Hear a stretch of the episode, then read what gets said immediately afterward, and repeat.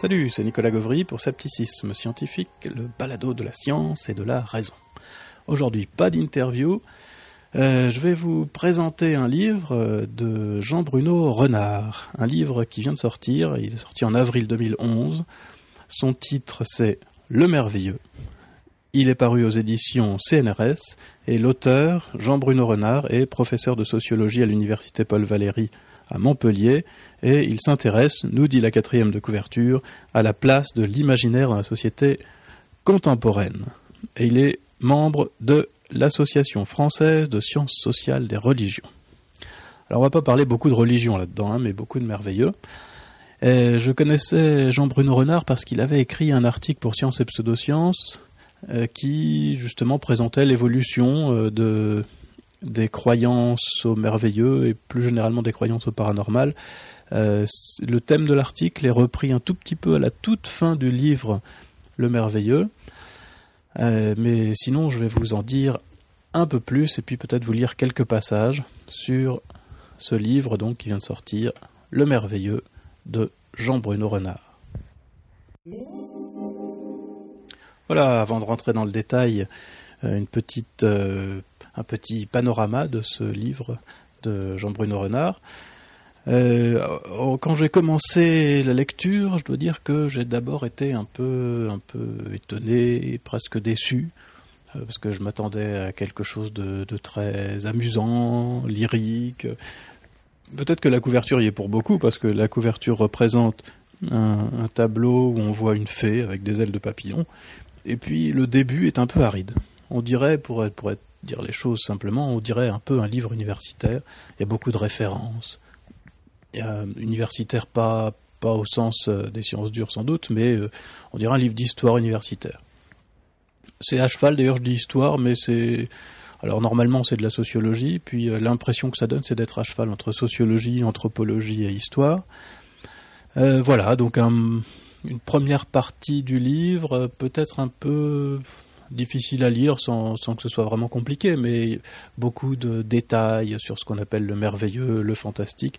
Je vais peut-être y revenir brièvement tout à l'heure. Et donc une lecture un peu difficile peut-être. Eh bien, il faut absolument continuer ce livre parce que cette première impression est due au fait, bien sûr, que Jean-Bruno Renard, qui veut être sérieux, euh, absolument bien détailler exactement de quoi il parle, bien définir les termes, etc. Donc c'est une partie peut-être euh, un, peu, un peu aride, c'est vrai, mais par la suite, on parle d'autre chose et, en réalité, il y, a, des grandes parties qui correspondent à ce que, aux caractéristiques essentielles que Jean-Bruno Renard attribue au merveilleux. Et dans cette suite, alors là, là, c'est complètement différent. Ça fourmille d'exemples. J'ai appris plein de choses. J'ai retrouvé des, des mots que je, dont j'avais entendu que j'avais entendu à gauche à droite sans savoir exactement ce que ça voulait dire. Euh, il y, a énormément d'exemples, on apprend beaucoup de choses. Je vais vous en donner tout à l'heure un peu plus. Et alors vraiment, vraiment, c'est passionnant la suite. Hein. Pour tous ceux qui s'intéressent euh, aux croyances étranges, euh, à la présence constante du merveilleux dans le monde, ça, ça, c'est vraiment quelque chose de très intéressant. Donc au pire, si, vraiment vous ne supportez pas le style universitaire, moi ce que je vous conseille, c'est de laisser tomber le début du livre, la première partie, euh, pour lire la suite, parce que vraiment la suite c'est très intéressant pour tous ceux qui s'intéressent à cette question du merveilleux et des croyances étranges. Alors maintenant, je vais peut-être détailler un tout petit peu quelques points et puis vous faire des, lectures de quelques petits passages dans la suite euh, à propos de ce livre, en commençant par la première partie, bien évidemment. Dans la première partie, l'auteur présente euh, d'abord ce qu'il entend par merveilleux, exactement. Donc il, distingue par exemple le merveilleux du fantastique. je ne vais évidemment pas rentrer dans les détails, hein, je vous renvoie au livre pour ceux qui sont intéressés par ces, considérations. Euh, mais par exemple, le merveilleux, alors intuitivement, hein, quand on pense au merveilleux, on pense à des histoires de magiciens, de fées, de licornes, des choses comme ça. Et puis, euh, ça se différencie donc, par exemple, de ce qu'on appelle maintenant le fantastique, euh, par le fait que, contrairement à ce qui se passe euh, dans le fantastique, c'est-à-dire le fantastique, c'est quoi? C'est les soucoupes volantes, les rencontres avec les extraterrestres, les voyages dans le temps, etc. dans le fantastique, nous dit Jean-Bruno Renard, ce qui se passe, pour certains auteurs en tout cas, c'est comme ça, c'est qu'on conserve les lois de la nature, c'est-à-dire qu'on imagine qu'on est dans le monde, le monde réel, celui qu'on connaît, et puis qu'il se passe quelque chose d'extraordinaire à l'intérieur de ce monde. Alors que dans le merveilleux au sens euh, féerique, eh bien, on change de monde, les lois sont différentes, il peut y avoir euh, des esprits, il peut y avoir des, des morts qui reviennent à la vie sans explication scientifique, etc., parce que c'est les lois du monde qui ont changé.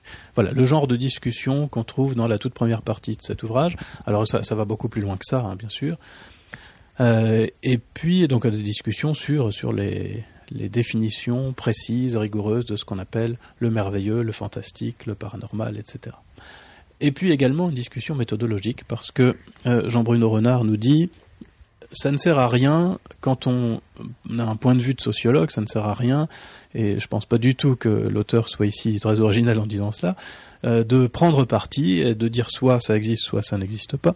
Euh, parce que finalement c'est contre-productif et que en tant que sociologue, lui, il veut étudier les croyances euh, comme un fait social et, donc peu importe que ça existe ou pas, partir de l'idée que puisque les croyances au merveilleux sont fausses, comme le pensent, dit-il, certains rationalistes, euh, c'est qu'il faut chercher du côté des illusions, des erreurs, de la non-fiabilité des témoignages, etc. Euh, ce que la, manière dont euh, ces, rumeurs, ces idées, ce merveilleux peut se répandre, eh ben il dit non, c'est pas comme ça moi que je vais aborder les choses, même si on sent très bien euh, dans le livre et il y, a des, petites expressions qui lui échappent de temps en temps, même vers la fin. On, sent très bien qu'il est, tout à fait sceptique. Néanmoins, méthodologiquement, il est agnostique pendant qu'il fait son étude sociologique sur le merveilleux. Donc lui, ce qu'il cherche à savoir, c'est euh, comment est le merveilleux, qu'est-ce qu'il caractérise, et puis éventuellement, mais, cette question est finalement assez peu abordée, mais malgré tout, ça, ça reste quand même une question de fond. Hein. Puis une, des questions principales qu'on se pose évidemment, c'est comment se répandent, euh, comment se développent ces idées de merveilleux, ces croyances au merveilleux. Alors il y a trois caractéristiques principales du merveilleux, euh, au sens où il est étudié dans ce livre. Euh, la première, c'est que le merveilleux fait partie du monde sensible, c'est-à-dire du monde matériel. Il s'agit absolument pas de croyances religieuses comme la croyance en un Dieu invisible qui est partout, mais dont on n'a aucune manifestation. Donc la croyance religieuse, ça n'entre pas dans le cadre de ce, ce travail de Jean-Bruno Renard. En revanche, les miracles, oui, ça, ça oui. Donc il y a des, événements, des éléments péri-religieux, comme il les appelle plus loin, euh, qui entrent dedans, mais non pas l'événement religieux en lui-même, puisque, encore une fois, ce qui, la première caractéristique du merveilleux, c'est de faire partie du monde réel, d'être des, événements observables. Euh, deuxième caractéristique, euh, c'est d'être extraordinaire. C'est-à-dire, on parle de merveilleux lorsqu'on a un événement qui se passe dans le monde réel, mais qui, est tout à fait inhabituel, évidemment. Euh, ça, alors bah oui, hein, ça, paraît assez évident. Hein. C'est-à-dire que euh, si les résurrections apparaissaient régulièrement à l'hôpital, hein, si des gens euh, morts se relevaient, eh ben simplement ça rentrerait dans le cadre de la science. On étudierait ça scientifiquement, et puis ce serait un fait acquis que certaines personnes mortes peuvent se, se révéler vivantes à nouveau. Et puis, bah, les zombies, les zombies, ce serait plus du merveilleux. Ça ferait plus partie du merveilleux, ça ferait partie simplement de la science, la science éventuellement anormale entre guillemets, mais en tout cas de la science.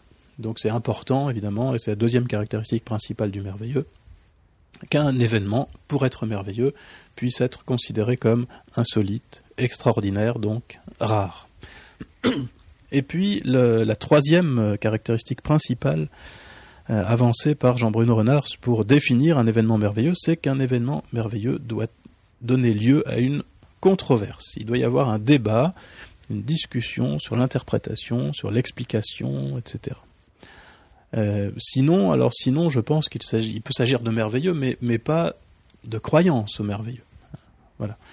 Donc s'il y a, a plus de discussion, c'est comme, euh, c'est comme si l'événement n'est plus extraordinaire. Euh, il peut se passer deux choses. Soit tout le monde considère que euh, c'est, quelque chose d'imaginaire, comme aujourd'hui les faits, par exemple, et de, voilà, il n'y a plus de discussion simplement parce que euh, on, on, considère plus que ça fait partie du monde réel. Et donc la première caractéristique tombe.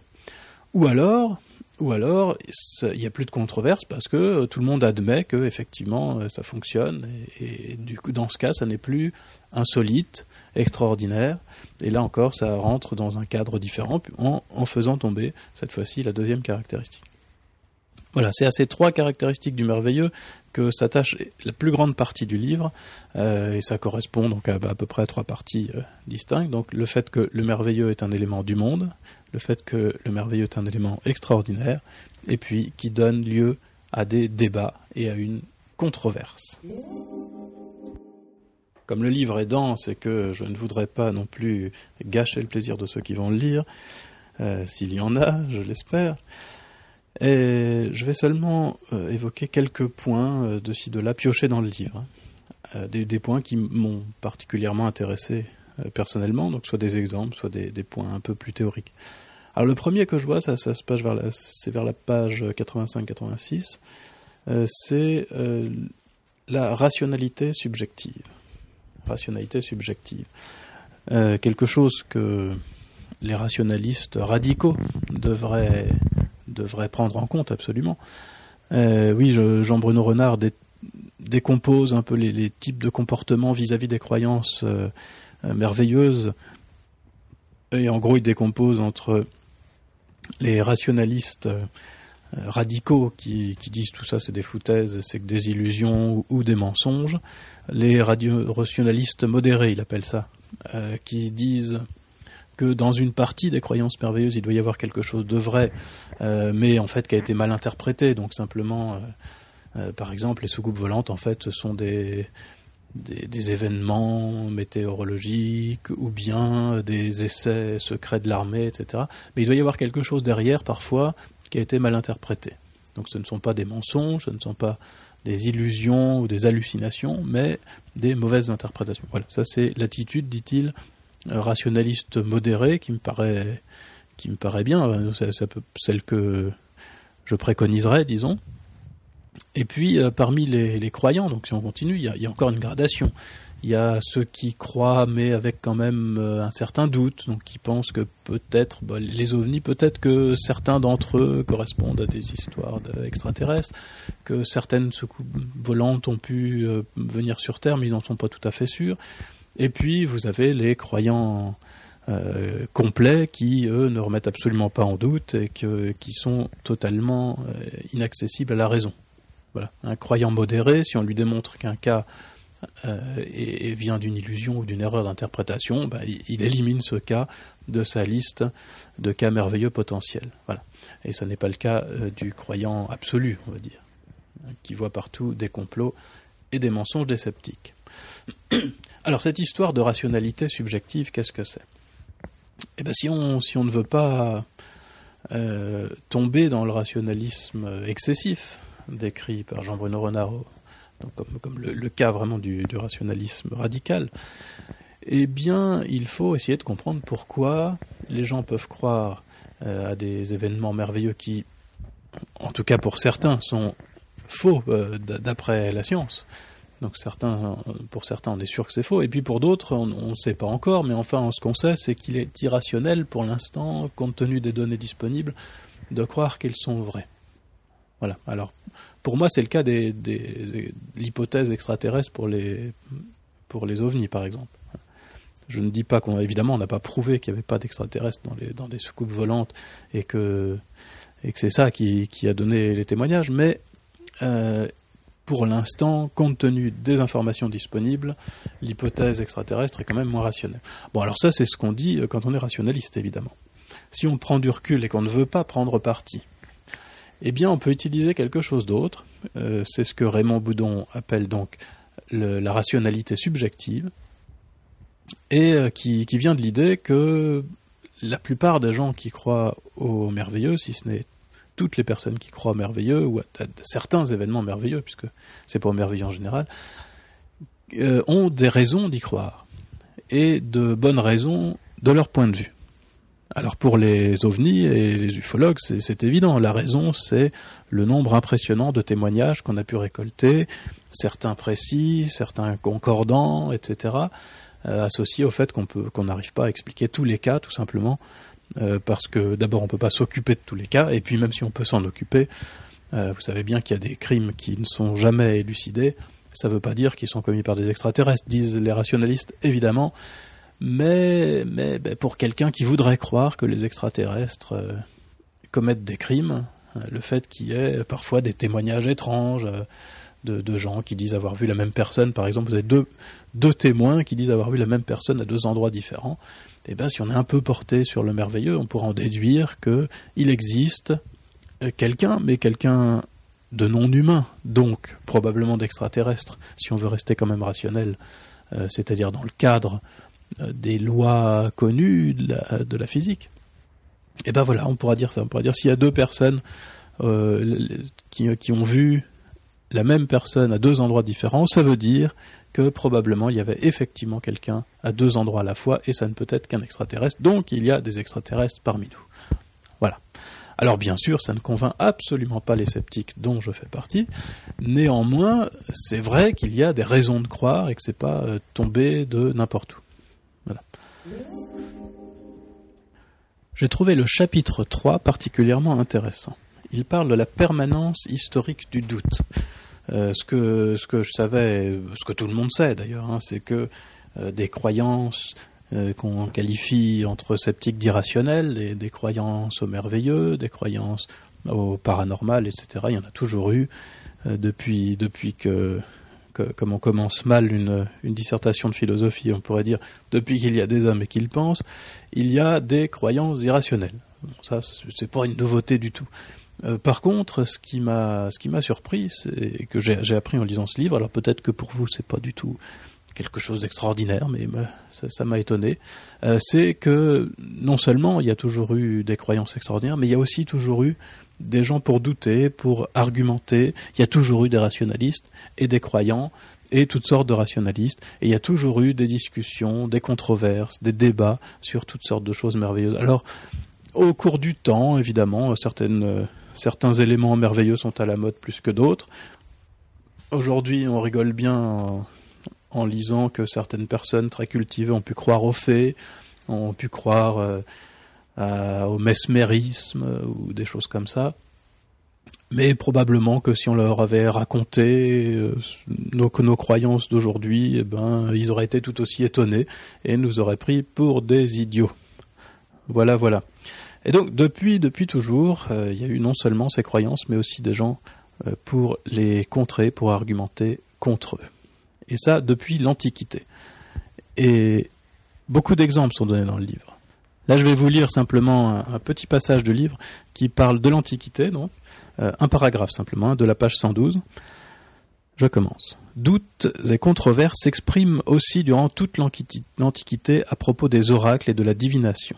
Du côté des partisans de la divination, on trouve Socrate, Platon, Xénophon, Empédocle et les stoïciens, pour lesquels une prédiction fausse ne suffit pas à ébranler la croyance aux oracles.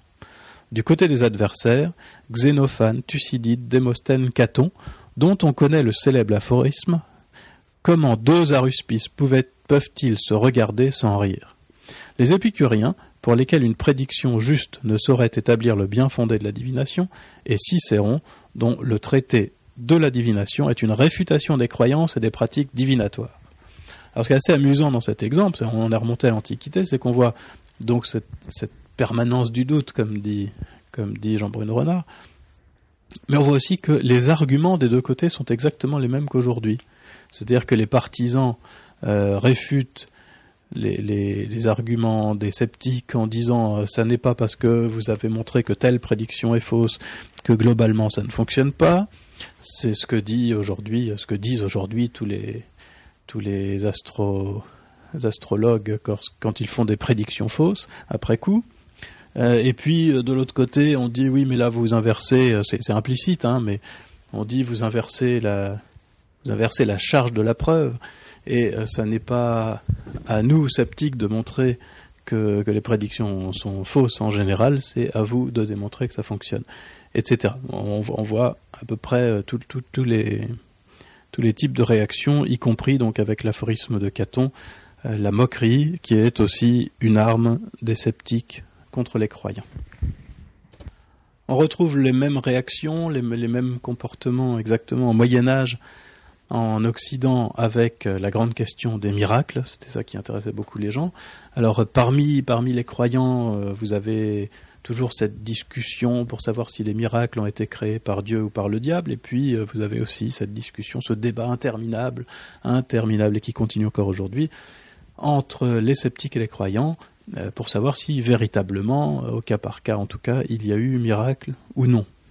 Et puis vous avez aussi avec des, bureaux, des, des, comités organisés par l'Église pour décider si un événement est véritablement miraculeux ou pas. Euh, vous avez quand même une envie d'être rationnel. Il y a quelque chose de rationnel là-dedans.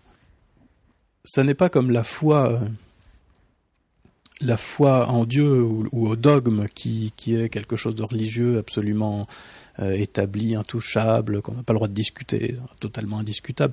Euh, en ce qui concerne la réalité des miracles, on, est vraiment dans une autre perspective, et même euh, l'Église, les évêques, etc., se creusent la tête pour savoir si tel miracle est vraiment un miracle, etc. Et beaucoup de choses ont été dénoncées. Par exemple, une, une personne qui, trois fois de suite, euh, se prétend avoir été guérie de sa cécité et dit ça y est, je vois, c'est un miracle.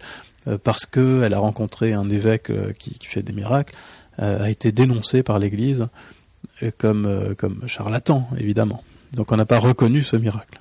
Il y, a quand même une rationalité derrière tout ça. ensuite, à la Renaissance et à l'âge classique, on change encore de thème. Et là, c'est plutôt la sorcellerie qui est à la mode. Il y a beaucoup de choses sur la, sur la sorcellerie. Et puis, bah, de nos jours, hein, vous le savez, on est passé, on est dans l'ère de la science un peu, hein, et le merveilleux a suivi. Donc le merveilleux est plus scientifique, pseudo-scientifique, parascientifique, et on n'étudie plus la magie, on étudie plutôt le paranormal. Voilà. En tout cas, dans, les croyances que les sceptiques classent comme irrationnelles, euh, qui sont les plus répandues, eh bien, il y a une évolution. Il y a une évolution des thèmes, mais euh, s'il y a une évolution des thèmes, ça ne change pas qu'il y a toujours ces différentes réactions entre les sceptiques, les rationalistes, euh, purs et durs, les croyants purs et durs, les croyants modérés, les agnostiques, etc. Et toujours l'interminable discussion. Voilà, je vais maintenant euh, détailler un tout petit peu un exemple qui se trouve dans le livre page 128-129. Euh, alors je, voulais vous parler de cet exemple, c'est un, sourcier de, du XVIIe siècle, parce que la réaction qu'a le sourcier quand il est plus ou moins démasqué, si on veut, euh, ressemble vraiment, vraiment très pour trait aux réactions qu'on peut trouver aujourd'hui chez les sourciers, chez les, chez les charlatans ou les, ou, les non charlatans, des gens qui, qui, simplement croient avoir des pouvoirs et n'en ont pas. Les mêmes réactions, on observe exactement les mêmes réactions lorsque l'on montre rationnellement à ces gens qu'en réalité leur don ne fonctionne pas. C'est-à-dire qu'ils rajoutent il rajoute des, conditions supplémentaires qui n'étaient pas là au départ, etc. Et ça, euh, à l'Observatoire zététique, ils connaissent très bien, euh, puisqu'ils ont régulièrement affaire à des gens qui pensent avoir, euh, de sincères, hein, tout à fait sincères, qui pensent avoir des, des, dons, des pouvoirs paranormaux. Et puis, on fait le test avec eux, on en a bien discuté, on a mis la méthodologie au point, ça fonctionne pas, et euh, le résultat n'est pas que euh, la personne change d'avis et se dit bah finalement j'ai dû me tromper, j'ai pas de don, c'est qu'elle se trouve des excuses pour avoir pour avoir échoué à un test qu'elle avait pourtant validé auparavant. Alors c'est ce qu'on va voir ici avec euh, le cas de Jacques Aymar, je vous en parle très brièvement en vous lisant deux petits morceaux du livre.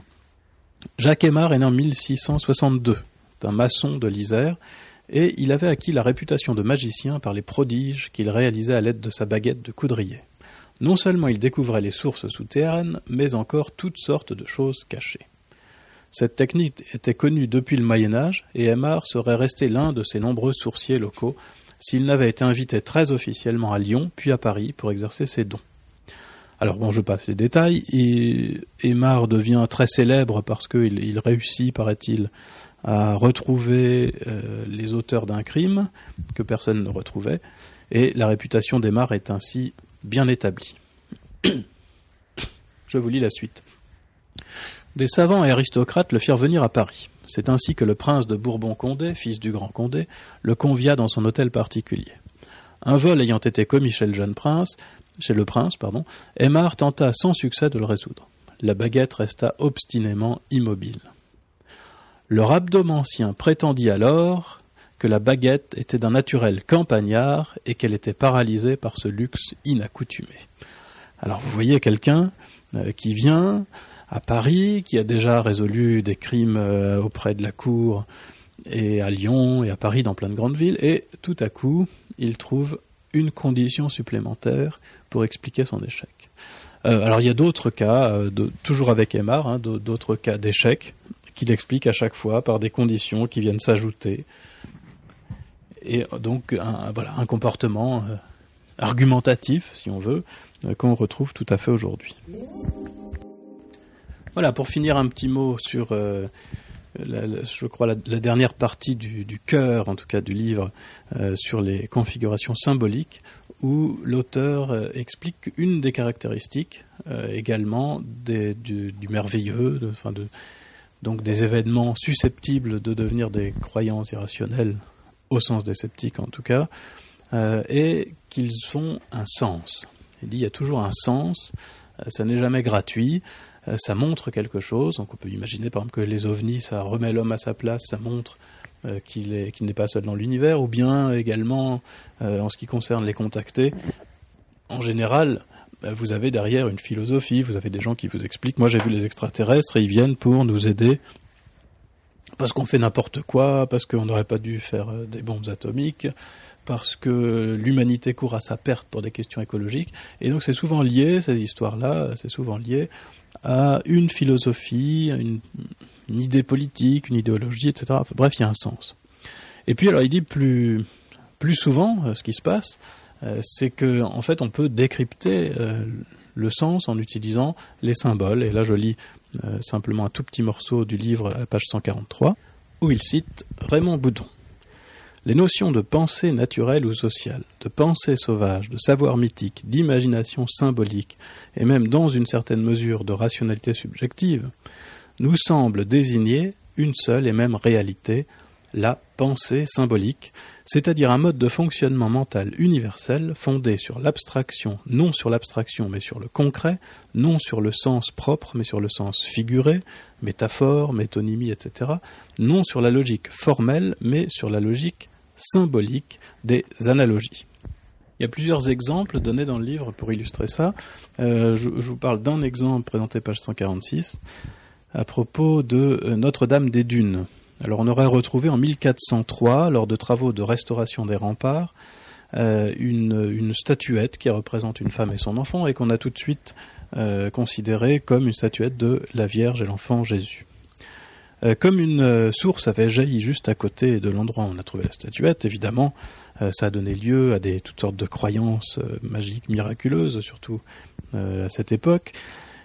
Et ce qui s'est passé, c'est que quelqu'un, un, terrassier, a, pris la statuette et l'a emportée chez lui. Le lendemain matin, la statuette avait disparu et elle était revenue à l'endroit où elle avait été trouvée.